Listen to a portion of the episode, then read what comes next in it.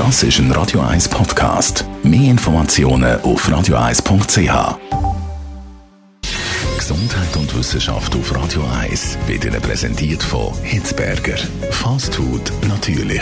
Gesunde Pokeballs, Wraps, Salat, Smoothies und vieles mehr vom Sternenkoch Eddie Hitzberger in Zürich und Bern.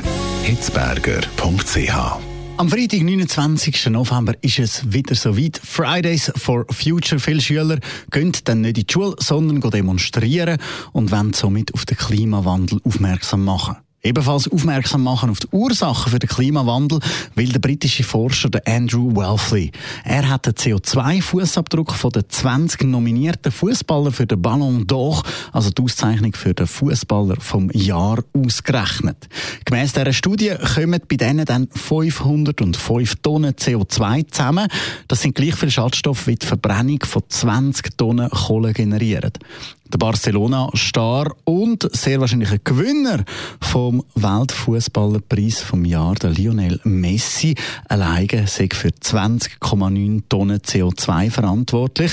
Mit dem führt er die Liste aber nicht an. Der Brasilianer Marquinhos, der für Paris Saint-Germain spielt, kommt laut den Berechnungen auf 53,5 Tonnen CO2 und sein Landsmann Firmino, der beim FC Liverpool auf dem Feld steht, kommt mit 97.907 Flugkilometer auf nur gerade ein bisschen weniger CO2. Es ist verständlich, dass die Herren mühen fliegen, um ihren Job zu erfüllen, um an diesen Standort anzukommen. Mit dieser Studie will der britische Forscher aber der FIFA und den einzelnen Ligen die Augen öffnen und sie dazu anspornen, Wiedergutmachung zu leisten.